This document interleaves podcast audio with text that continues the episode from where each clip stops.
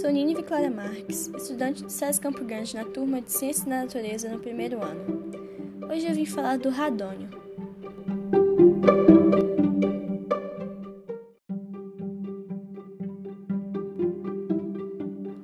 Bom, o trabalho será dividido em tópicos e eu vou falar o primeiro. O primeiro é a forma física que ele é encontrado.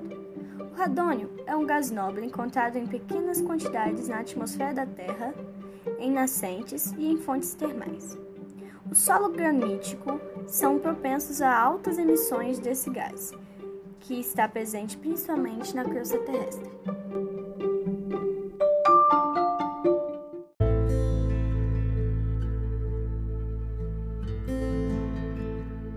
Radônio é um gás nobre facilmente encontrado nos solos e não é muito difícil a forma de exploração, pois ele está presente no solo, na água, no ar, em poucas quantidades, mas ele está presente.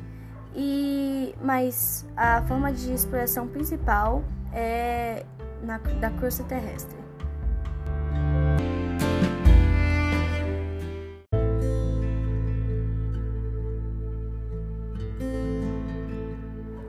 Radônio não tem aplicações.